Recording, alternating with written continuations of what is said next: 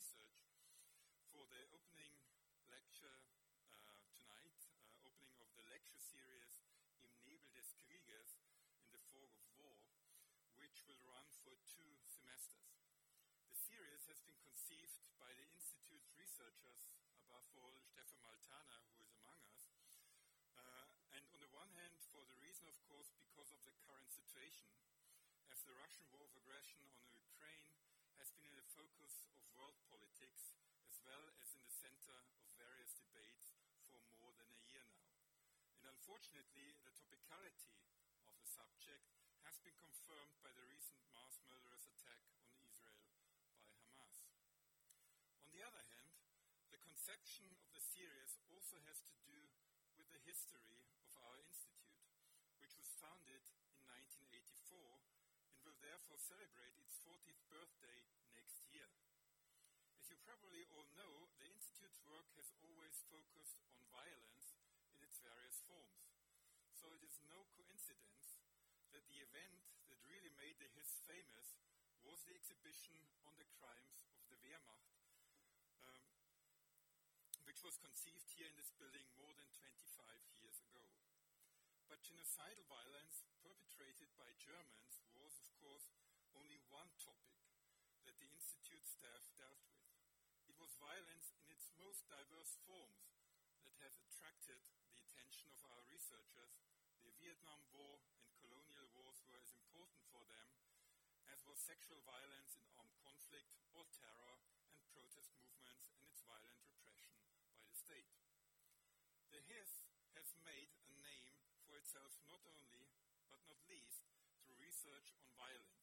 And we want to continue this tradition with this current lecture series by having a lecture every three or four weeks over the next 10 months on a wide variety of empirical and theoretical aspects of current and past wars. The topic will be war-related dynamics of violence as well as the role of money in armed conflicts, the post-war period with its traumas and consequences for the politics of memory, as well as the images of war provided by mass media. Of course, the lecture series will not be fun due to the subject matter, but it will, I can promise you, provide immensely exciting insights into themes that are often conveyed in an all too simplified manner by the mass media. And we are starting this lecture tonight in a way that could not be better imagined. Today's guest at the HIS and tonight's speaker the British American sociologist Michael Mann, currently perhaps the most important and best known representative of historical sociology worldwide, and one of those sociologists who has dealt with the topic of state power and warlike violence as intensely like no other before him. It is not the first time that Michael Mann has been here at the Institute. He was the first winner of the Siegfried Landshut Prize which received here in 2018. Therefore, perhaps no need for a long introduction.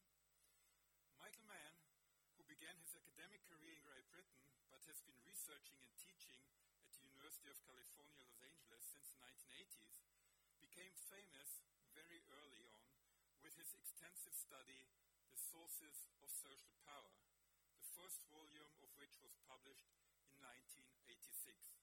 A theoretically highly ambitious history of power from the ancient empires to the beginning of the Industrial Revolution in Great Britain in the 18th century. This study became so influential not only because Mann processed and systematically arranged an enormous wealth of historical material in it, but also because he clarified questions of power in a very fundamental way and reflected on the relationship between class and state formation in a manner was a kind of eye-opener for many social scientists. Further volumes were to follow, so that Mann was then actually able to present a kind of world history of power from its beginnings to the present, a gigantic effort that he would finally conclude with the fourth volume of the Sources of Social Power in 2013. But that was not all. During the more than 25 years of work sources of social power, these four volumes, Mann published a whole series of important other books again those that were to become enormously influential. I will mention only two here. Fascists published in 2004 a large and comparative study of the socio-political origins of fascists and political mass murderers, and The Dark Side of Democracy, explaining ethnic cleansing, study of the consequences and side effects of the idea of democratic equality and a united people, which often in history led to ethnic cleansing when those who saw themselves as members of the demos did not want others to join them. This latter book has also been published in our publishing house, the Hamburger Edition, under the title The Dark Side of Democracy, Die dunkle Seite der and that provides me with a keyword for today's lecture. Michael Mann's latest book has just been published by Yale University Press two months ago, and its title is somehow short and sweet, On Wars. A book that will fortunately, in fact, soon in May 2024, be published again in German translation by the Hamburger Edition. And I am very pleased, we are very pleased, Michael Mann will now present some of his insights from his new book. His lecture is entitled Are Wars Rational? Please welcome Michael Mann.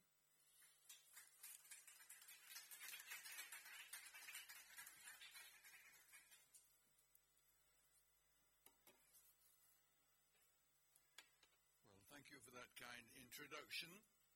Um, I have been here before, so I'm glad to be back again.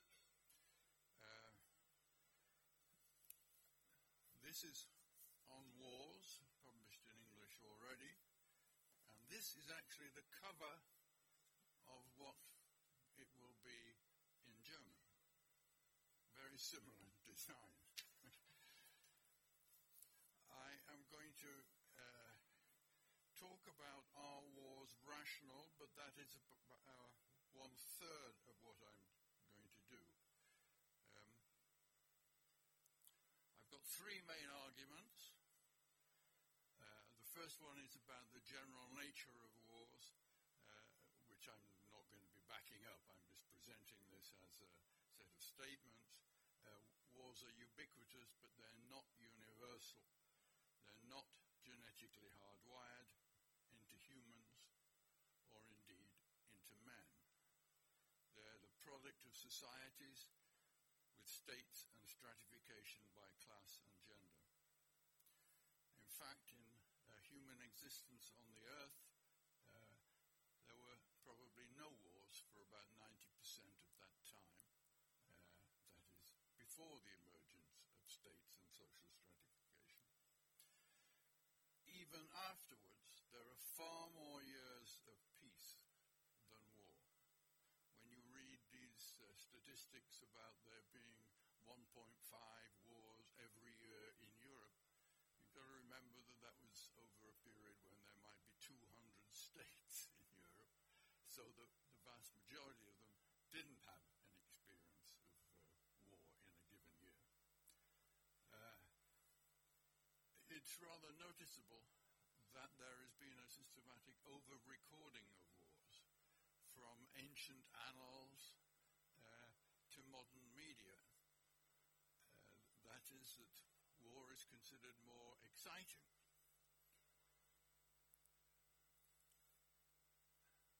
Peace is boring. Tomorrow is the same as today. But wars have rapid developments, unexpected often, and so they're worth recording. So we get a sense of wars being more important than they are. Of course, in our own era, we've created the possibility that the w- human society might be destroyed totally by war. And then, of course, I would have to change the uh, general tenor of my remarks. Um, it must be noted that the importance of war in history has been generally in terms of the development of empires.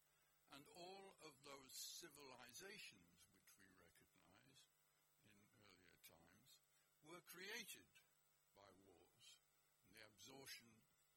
other people by the dominant group.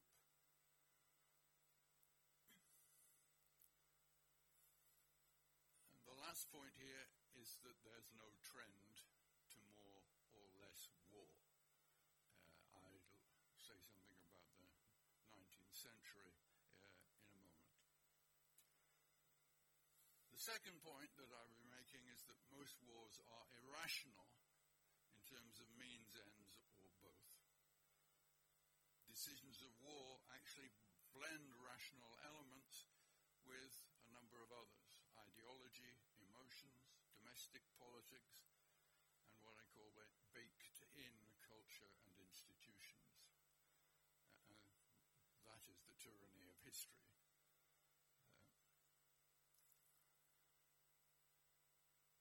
Uh, and very few wars pay, as we will see. The third is that war and peace decisions are made by a small group of people, rulers and their entourage.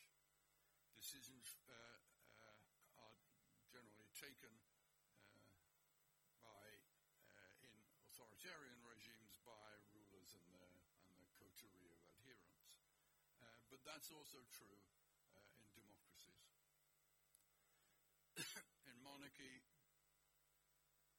oligarchy, democracy, whatever, they're all alike in that very few people are involved in making war. And that is essentially because their people are not interested in two senses. That is, they have, feel they have no vital interests at stake in foreign policy, unlike domestic policy, and they are simply not interested. so they are there to be manipulated by rulers in this respect. So it's not states or peoples that make wars, it's rulers. Now, my, my study, it's a big book as you can see, uh, has two types of data in it. The first is that the, I use the correlates of war project, which political scientists have developed, on wars since 1816. That is, in the modern period, they can generally uh, find um, statistics on various aspects of war, how long they last, what are the fatalities, etc. Uh, on all wars since 1816. Uh, of course, they have to define war, and they define it in terms of 1,000 battlefield deaths in a single year, which is biased against colonial and proxy wars. That is, they don't get recorded. Now, this uh, returns me to the 19th century. Uh, many political scientists and historians have argued that the 19th century comprised either one relative period of peace or two uh, broken by the wars of the 1850s and 1860s. And neither of those is correct if we include wars in which fewer than a thousand people per year died. The vast majority of colonial wars uh, were repeated series of skirmishes with fewer casualties in any single one of them, but the total casualties would be larger, uh, much larger. And if we add those, there's no tendency in the 19th century towards peace. And of course, the 20th century is the bloodiest century ever in terms of war. Um, and now, once again, we're facing wars. As the first source of information, together with a, a brief criticism of that data.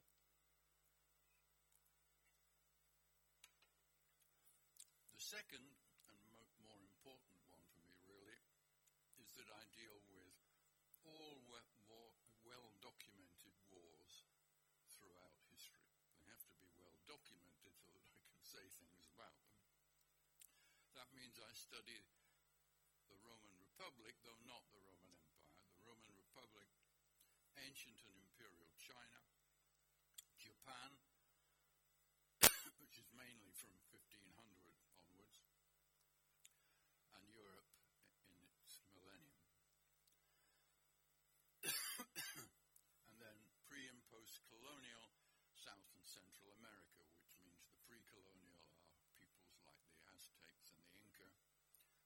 colonial means wars between the newly independent republics of Latin America. and finally, uh, the USA from the Civil War to today. And I'm particularly interested in wars as historical sequences, not individual cases. The Correlates of War project is a statistical enterprise in which each case is considered autonomously from others. But are come in historical sequences. My focus here is on wars of aggression. There are too many different kinds of war to deal with them all um, uh, in a short lecture. Uh, so that means that I'm not uh, interested in cases where there is a kind of mutual escalation or a confused escalation, and many of them are confusing cases. I'm interested in aggressors, though they, of course, all normally claim to be provoked. That is, they're not the real aggressor, and of course, that's true of Russia too today. Now, the dominant theory in the study of war is political science realism. Realism tends to have two main contracts, uh, sorry, concepts, uh, anarchy and rationality. Uh, anarchy means uh, there's no international law, virtually no international law, whereas all states have domestic forms of law, even if that's only the will of the ruler, there is a rule of law. So you get anarchy abroad, and that means that you can't trust anyone and you fear other states, and so you build up your forces in defense, and they do the same, and wars stop. well, that's quite a good theory, actually. I'm not going to be dealing with that today. I'm going to be dealing with the other um, aspect, which is rationality. now, there are two types of realism. There are defensive realists, and they say that states prioritize survival in an anarchic world, and they cal- calculate as best they can the means of ensuring this. Aggressive realists say that states calculate on a number of items economic strategic profit from war set against the cost in terms of both treasure, you know, money, and lives, and then the likelihood of victory. Because obviously, whatever your calculation, if you, in the end you decide you're not going to win, you should not rationally make war. Now, that involves five different metrics, and that makes calculation extremely difficult. How do you set loss of lives against possible profit? And the likelihood of victory is not always possible to calculate.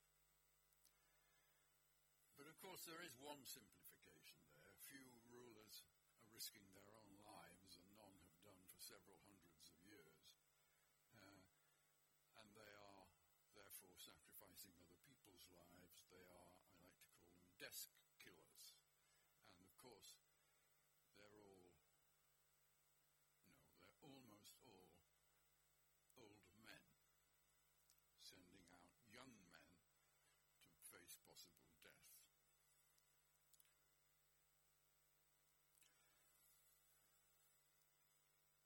Well, in testing aggressive realism, there is one simple test we can make.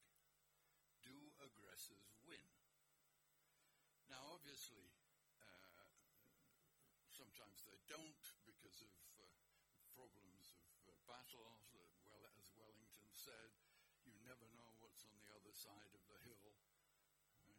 And in uh, the six major battles of the Hundred Years' War between England and France, they were all decided by unexpected uh, either natural environment or unsuspected troops in a position where they were not expected by the enemy, so that there were very difficult to predict. but one could get a statistic from the Correlates of War project, and there have been four main studies, and if we average their findings, because they disagree to some extent and they cover the period uh, of research from the 1940s to the 2000s, uh, then we find, averaging them, that aggressors win about half the time. And about half the time,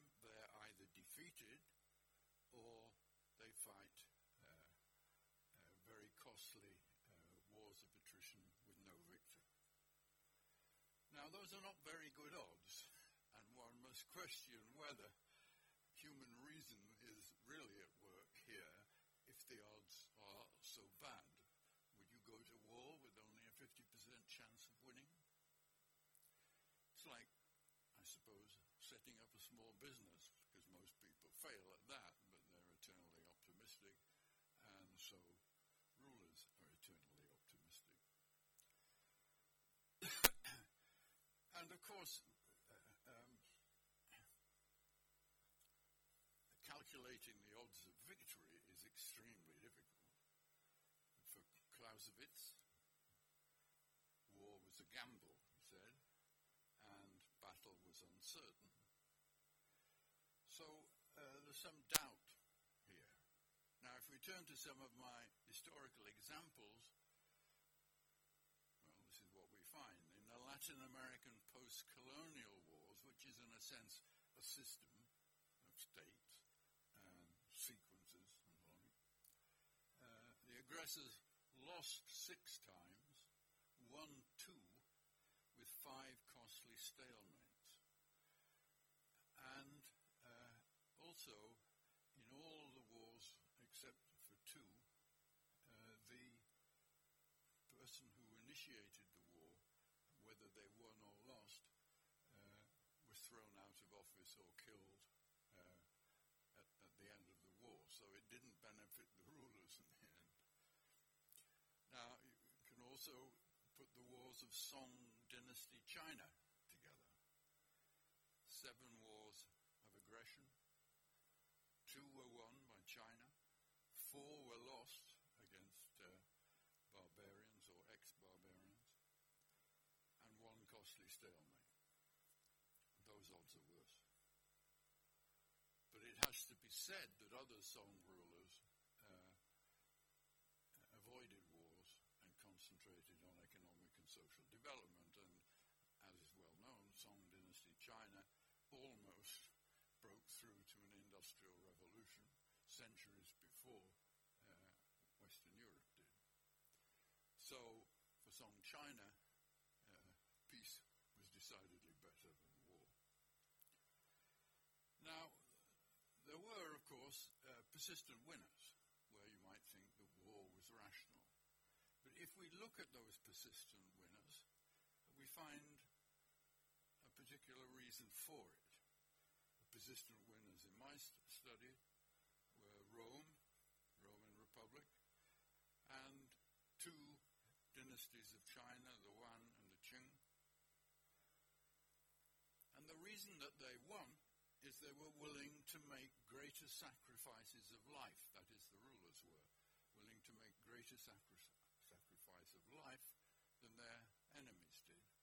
For example, Rome faced by Carthage, an equivalent power, Hannibal invaded Italy, won battles against the Romans. The Romans responded by raising new legions, uh, raising them and persistently raising them whereas the Carthaginian rulers put pressure on Hannibal to come back out of Italy and try and seek a truce with Rome. So uh, it's a different metric for uh, uh, these uh, countries. Um, and uh, why?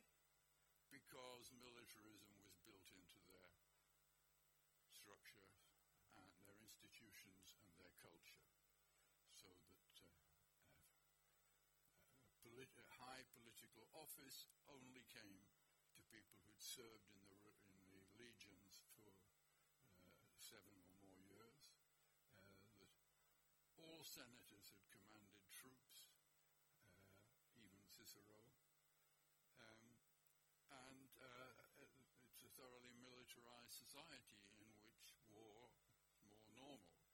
Indeed, uh, countries, I don't like using the word state, uh, countries uh, vary considerably in the culture and, and institutions as to how militaristic they are. Obviously, in German history, there have been a couple of highly militaristic uh, sets of rules in Prussia and then in uh, the 20th century. Now, in uh, I haven't got a comparable case. Uh, the total for European aggressors, uh, the data are too difficult. Um, Evan Luard, who has written a book about it, says that most European aggressors lost. Um, and in their case, calculation was undermined by status, honor, and domestic politics. For example, uh, Henry V uh, was not quite as Shakespeare portrayed him.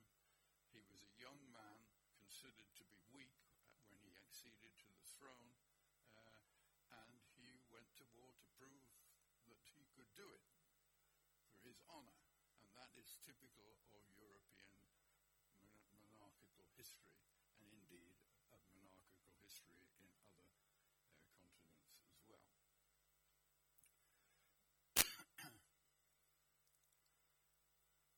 Indeed, in uh, feudal Europe, the ruler decided to go to war and then called out his barons, and he couldn't be sure how many were going to respond, how many troops uh, there would be.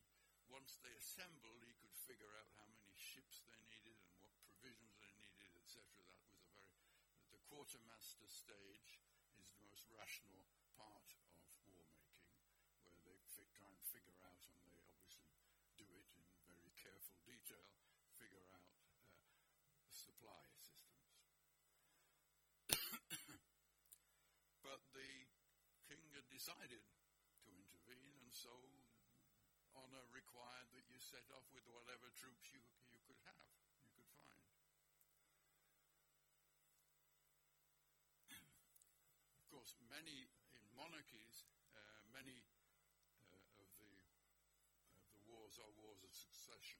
That is, uh, contested succession between different claimants. And in these, there can only be one winner, and there's generally more than one, sometimes several losers.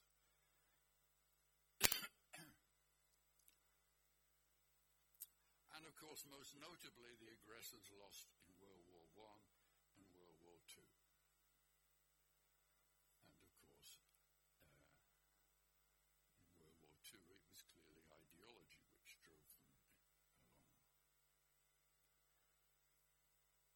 Now, there are exceptions to these, and there are two kinds of exception.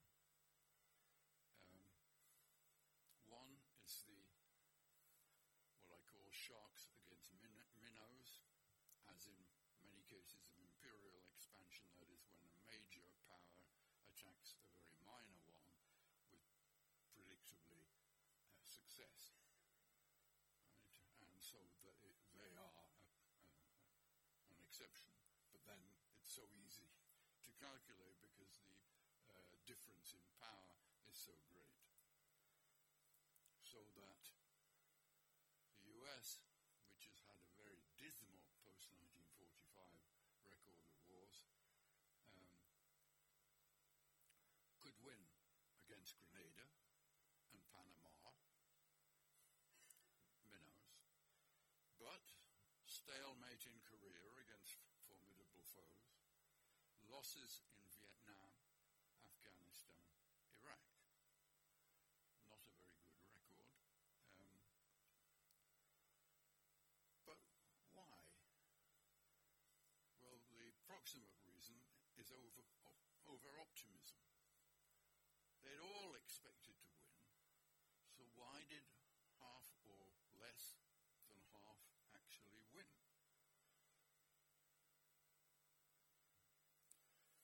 And now I switch to defensive realism.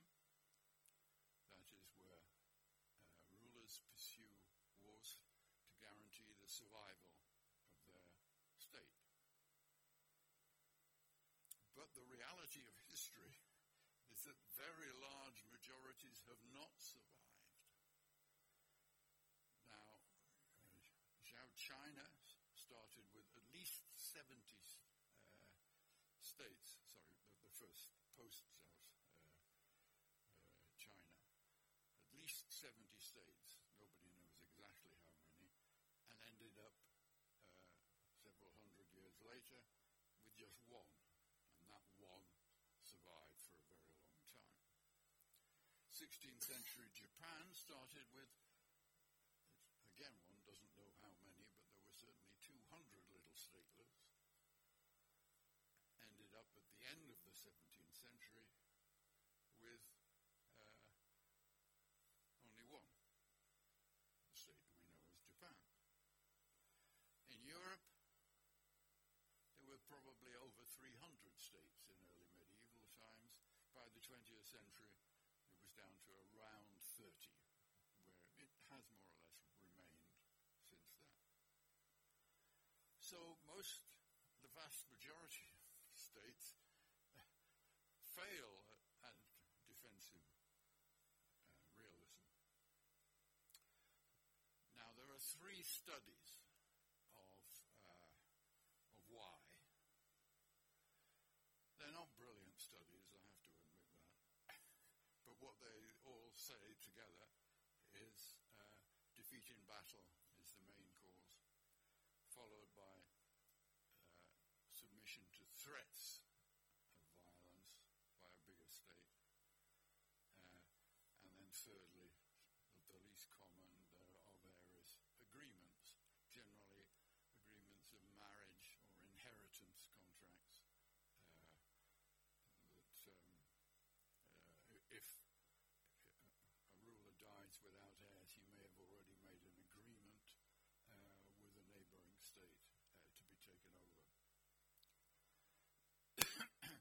Though actually that third one probably the most important among the Inca and the Aztecs. They were not quite as warlike as the general impression, uh, and though they did defeat some enemies in battle, and they did threaten others into submission, the most common thing was an agreement uh, about intermarriage normally.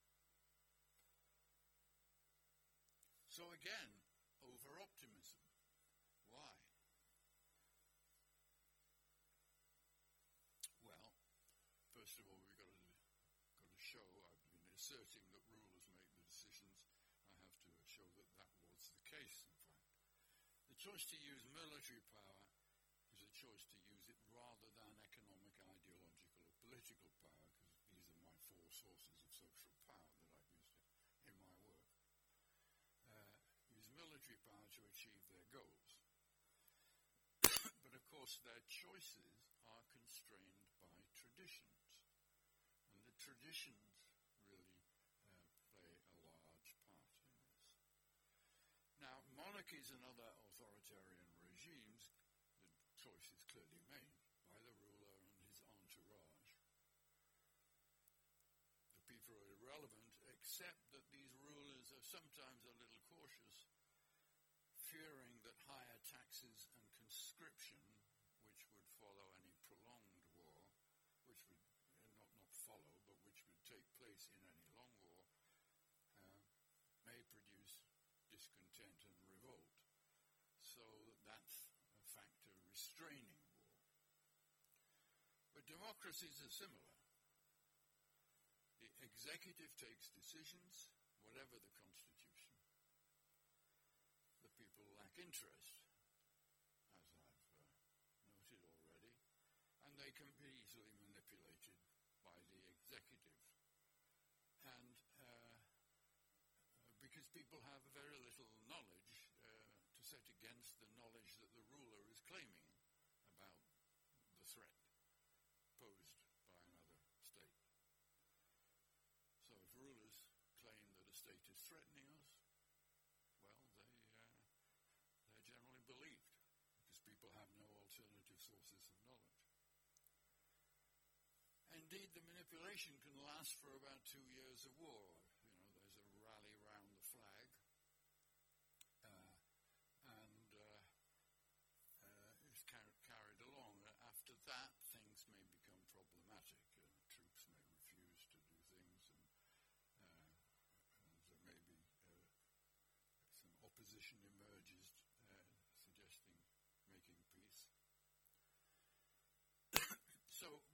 saying here is that democracy might work well for um, domestic policy issues where people do have deep interests, though we can obviously see cases where they seem to make very puzzling choices indeed.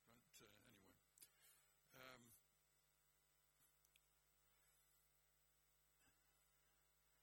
an example. It is an extreme example, but it matters to our contemporary world. In 2001, Congress passed, uh, post 9 11, uh, Congress passed the Authorization to Use Military Force Act, which meant that the President could use military for- force independently of the Congress if the President believed that the opposition constituted terrorists or threats to the country. Now, this is an astonishing statistic, really. By 2018, this had been used 41 times by presidents against 19 countries.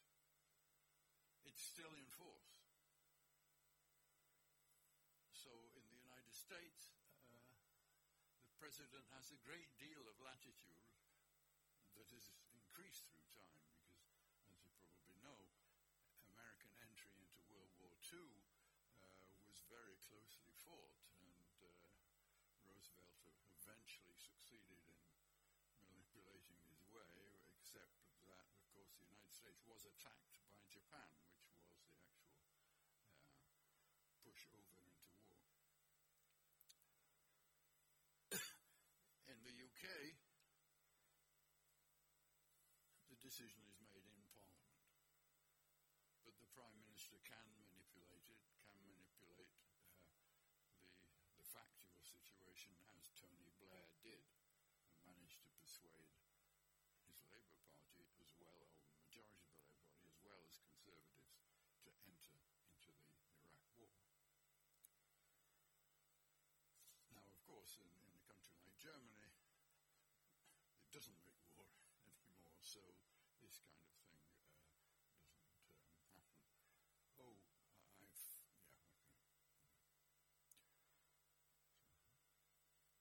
okay. So, what are the ruler's motives? Well, uh, I will. Uh, rulers are constrained by various things domestic politics. They can go to war in order to shore up their domestic position, so they believe. Um, or by culture, institutions, uh, which are either more or, more or less militaristic. And so war is very variably baked in to societies. That is, a very minor threat to the Roman Republic will elicit a, uh, a formidable response. Uh, but that isn't true of uh, all states through history. Now, in terms of motives, uh, historians tend to emphasize, they tend two groups, uh, greed and glory. And greed is uh, economic, but also the desire for territory, increased territory and sovereignty for their own sake. Um, and glory, I mean, wanting to be remembered as a great conqueror. And of course, we do remember great conquerors. I mean, we may think of Attila the Hun as an extremely bad guy, but he's not regarded that way in Hungary, and similarly with all of the others. Almost all the others.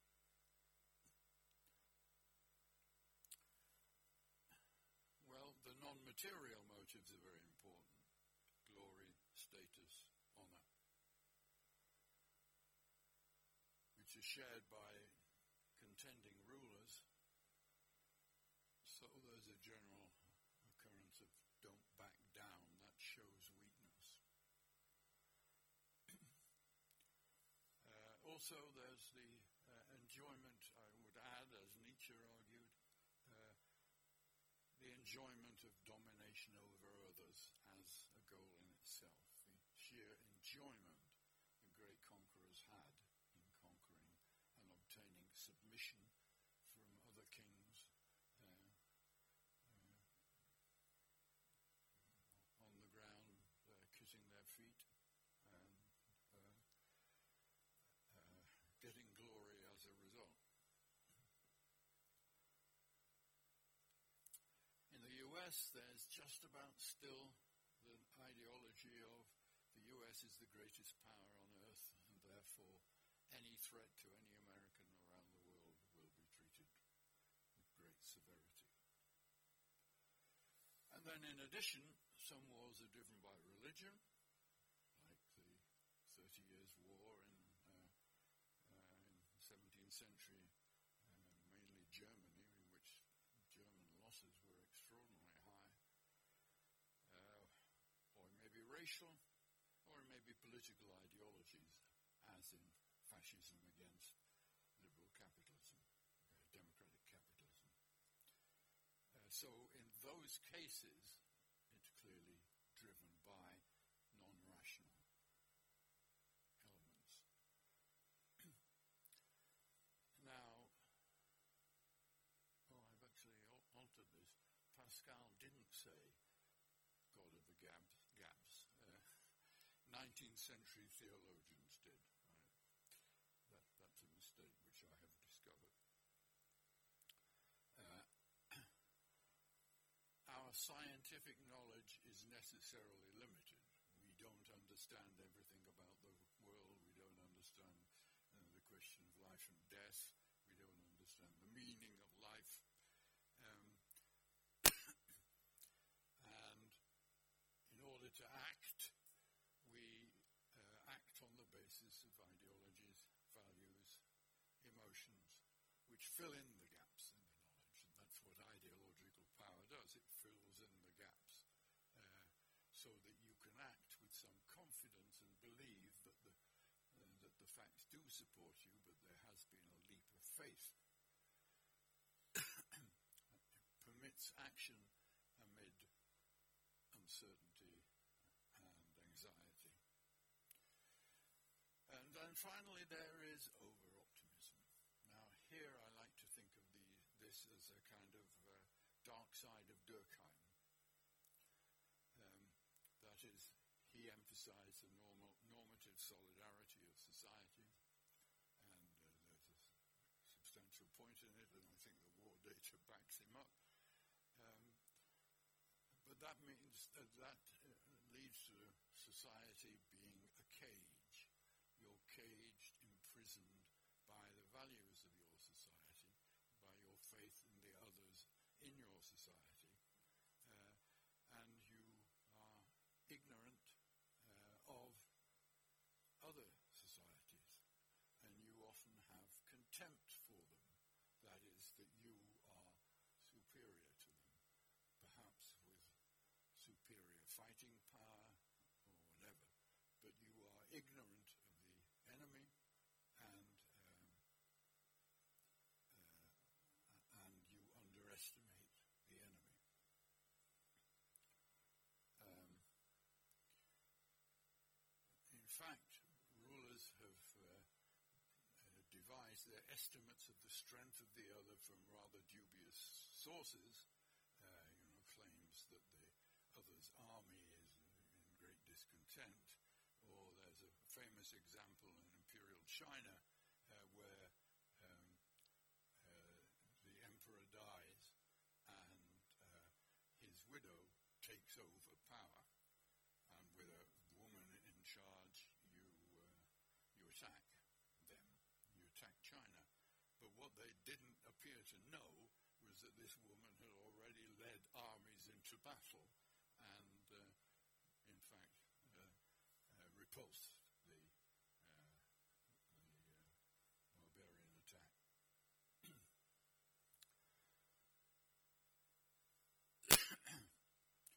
uh, And it's very noticeable that because of the values of your own society, uh, there's a self righteousness about uh, uh, your, uh, your right to achieve victory and whatever is uh, involved in that. Um,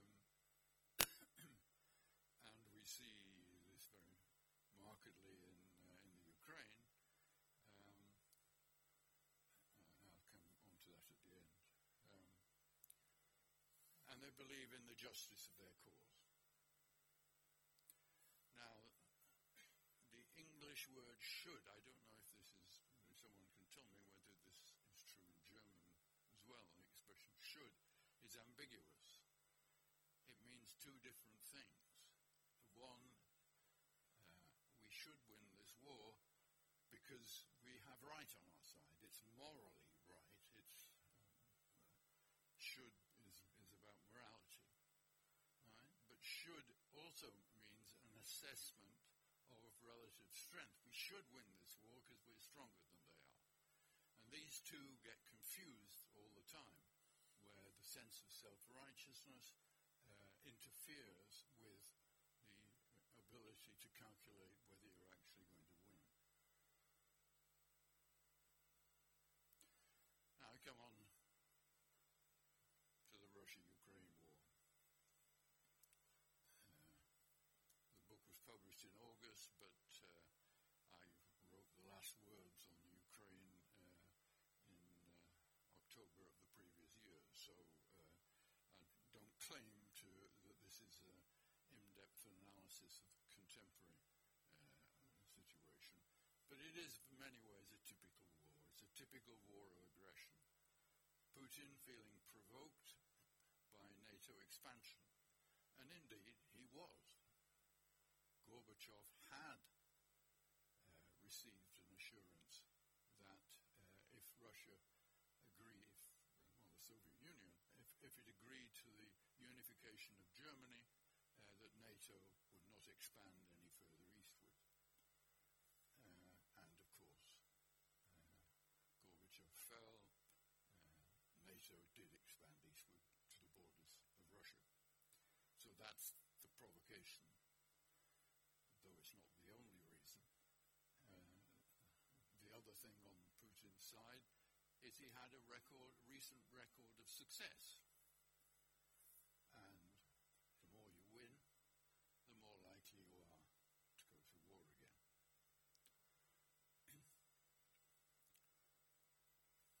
Putin and others around him, a lot of Russians, in fact, are contemptuous of the Ukrainians, regard them as an inferior ethnic group, uh, and did not expect them to uh, fight anywhere near as well as they did.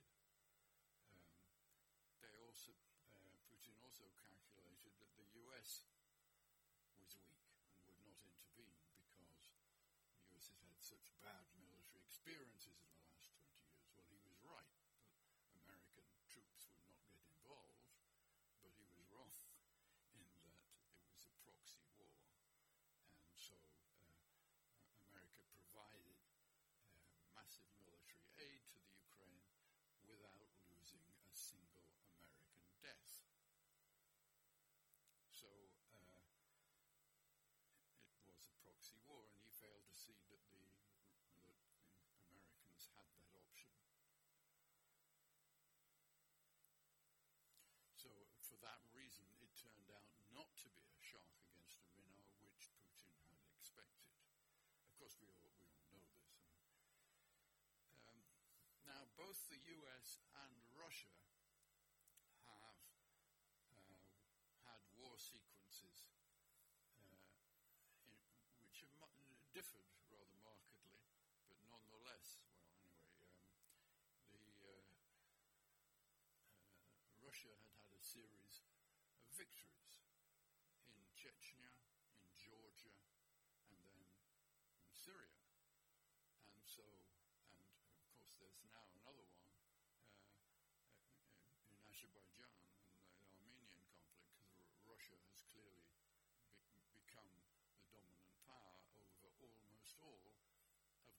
Soviet Union because both Belarus and uh, Kazakhstan have appealed to Russian uh, power to help them, the rulers survive. So we have the Soviet Union back again in, in, over almost all its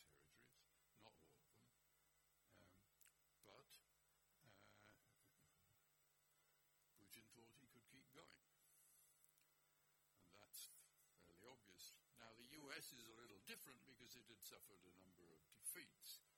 But, of course, there's no question that, the, that it would come, combat Russian expansion uh, as it had done ever since 1945, and that it did it in, by fighting a proxy war with no casualties.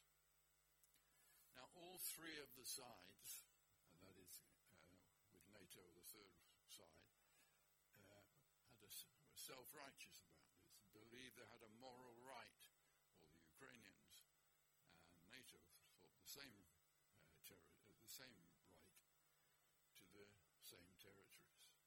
And that's very difficult to make a deal. And so there's obviously going to be a period of, and there already is, period of stalemate attrition in which neither side. It's impossible to predict the outcome of that unless the US and NATO waver, which, of course, if Trump is elected next year, might well happen. Uh, but without that,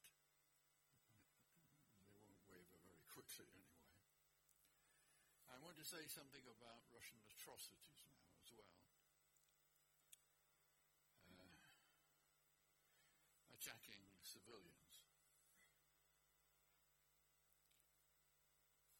Now, have been normalized in the 20th century. Aerial bombing of civilian cities by all of the great powers.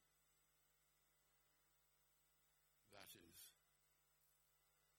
by Germany, Japan, Soviet Union, Britain, the United States. All deliberately targeted civilian on the grounds that that would lower the morale of the uh, other side. Now, I can testify personally to this, not that I have any memory of it. Uh, I was born in Manchester in the basement of a hospital on the day of the last German air raid on Manchester. And I don't have very clear memories of that, of course, and that's my only military experience. Uh, but after that, they stopped bombing us and we bombed them. So it's perfectly normal. I'm not saying it's desirable, but it's what has been the norm in 20th century warfare, and it has continued after 1945. US bombing of Korea, of North Korea, probably three, three million people died under that bombing. And then there was in Vietnam and Cambodia, and of course, uh, Russia in Syria. So, such atrocities are kind of normal. I mean, I'm not approving of them, but it's not unusual. And I'd like to add a little uh, thing now about uh, Israel and Hamas. Uh, one thing that figures in my book that I haven't uh, mentioned uh, now is um, that uh,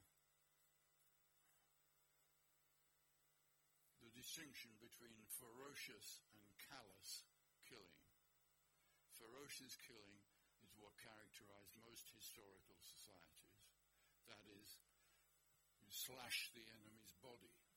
You know, it's a direct, ferocious activity. Ferocity was uh, trained into soldiers. Of course, archers were a little bit different. They did fire from a distance and not usually at a particular person. But then aerial bombing um, kills far more, far more people, far more people. Uh, but it's callous. That is, it's done without thinking. It's not aimed at a particular indi- set of individual targets. Um, and we can see that what Hamas is, did. It's a kind of is, they they uh, uh, they uh, attacked uh, men, women, and children, slaughtered them, which is obviously not something to be approved of. One has to be very strongly dis- disproved. But Israel is, of course, bombing civilians, men, women, and children. The result is the same. It's that one of these practices shocks us deeply today because it's not the whereas the other one is the norm. Callous killing is the norm. And since you don't know uh, who you've killed, you don't necessarily have much of a conscience about it. So I think that that is a kind of uh, it, um, it, it's a kind of s- somewhat variant uh, part of the kind of historical analysis. So what I hope I've done to show is that, of course, it's not just the Russian-Ukrainian war that is irrational. Um, it's normal. That is uh, normal. And if you want to draw a moral from this book, the moral is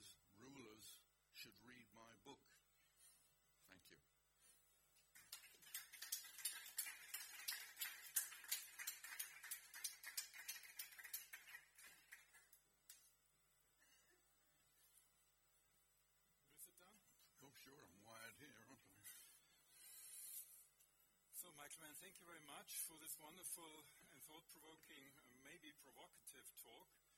Maybe first a quest on my side in order to clarify something. When you talked about the correlates of war study, you criticized it somehow, saying that they using data with respect to autonomous, isolated war events, and you better preferred to look into historical sequences of wars. What do you mean by that, historical sequences of wars? Uh, I mean that wars tend to be repetitive. That is, if rulers have had success, they'll carry on making wars. Of course, the, the, the, there is a, a basic level of rationality involved in this, in the sense that if they then suffer defeats, they hesitate to make war again. Um, but that uh, w- war is not a, uh, a thing that you can um, develop causes on a, on a study of, uh, of individual cases. You have to build in uh, the, the history, the traditions, um, and uh, the, uh, uh, the persistence of war. Then maybe a very, very general question. Uh, I mean, what you made clear and convincingly clear is that many of the wars, maybe the majority of wars, start with a very irrational background. Rulers are not rational. Now, the question might be, is that a particular um, topic of politics or do you find this kind of irrationality basically in every part of the world? Do CEOs in some big enterprises make the same decisions for very, very irrational reasons? Or is it the case, as you might say, I don't know, political sphere is a very dangerous, strange sphere in which very, very many difficult motives are coming in, and therefore it's a particularly irrational sphere, in contrast maybe to the economy, in contrast to sports, in contrast to science, etc., etc. Would you say that, or is it just a normal decision make, decision process within politics? Well, on the first part of the question, I have no idea whether this uh, would be so of CEOs. And, anything.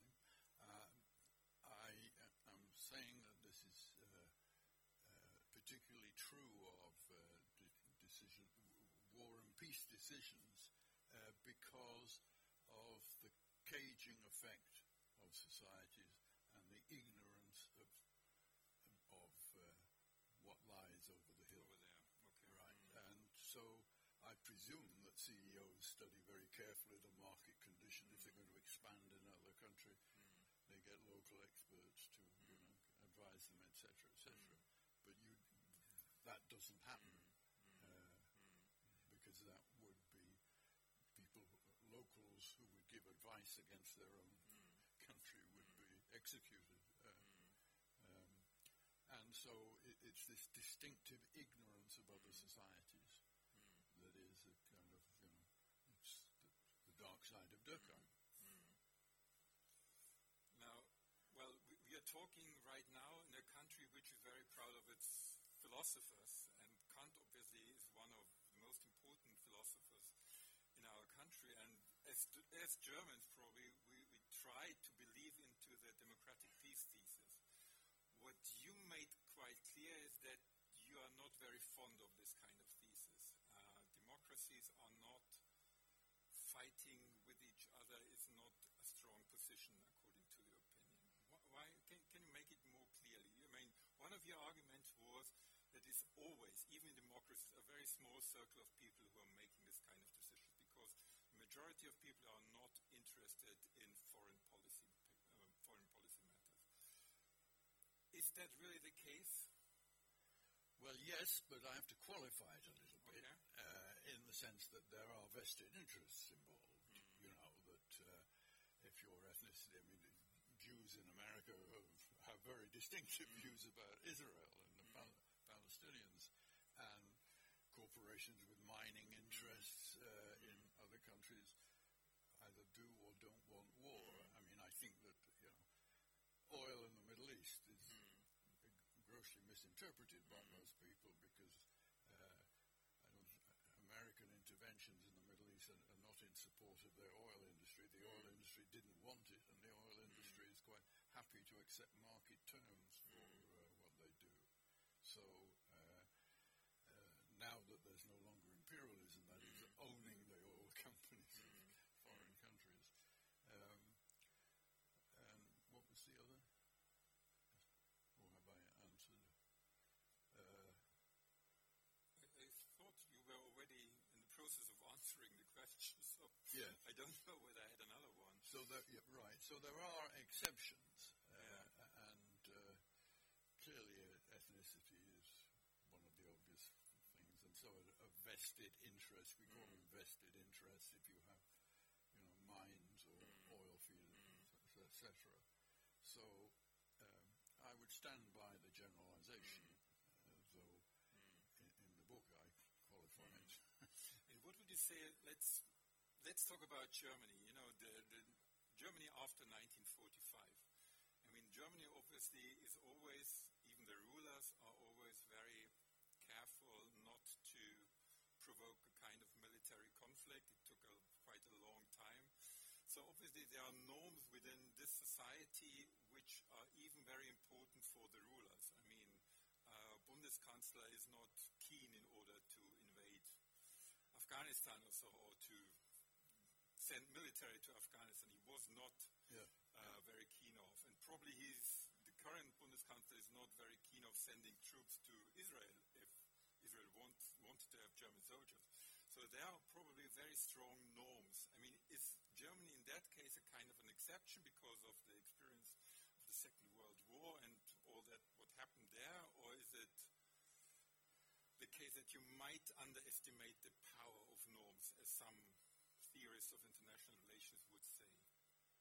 Well, I think there's a general thing going on here, which you can see clearly in, in, in modern, uh, uh, mainly European history, which is that after devastating wars, there is a period of either less, lesser wars or more rule-governed wars. So after the wars of religion in the 17th century, uh, follows a century and a half more gentlemanly wars, where you don't storm cities and uh, you know level civilians, and where you, uh, you you return prisoners to the other side, etc., where there are rules of battle. And similarly, after well, not similarly, but in a different way, after the Napoleonic Wars, which were devastating, uh, you have this concert of powers trying hard further wars amongst them mm. and to uh, aim at revolutionary movements, aim against revolutionary movements, because that's associated mm. with the French Revolution. And then after 1945, uh, in Europe, Germany is not the only country which demilitarizes, um, but Germany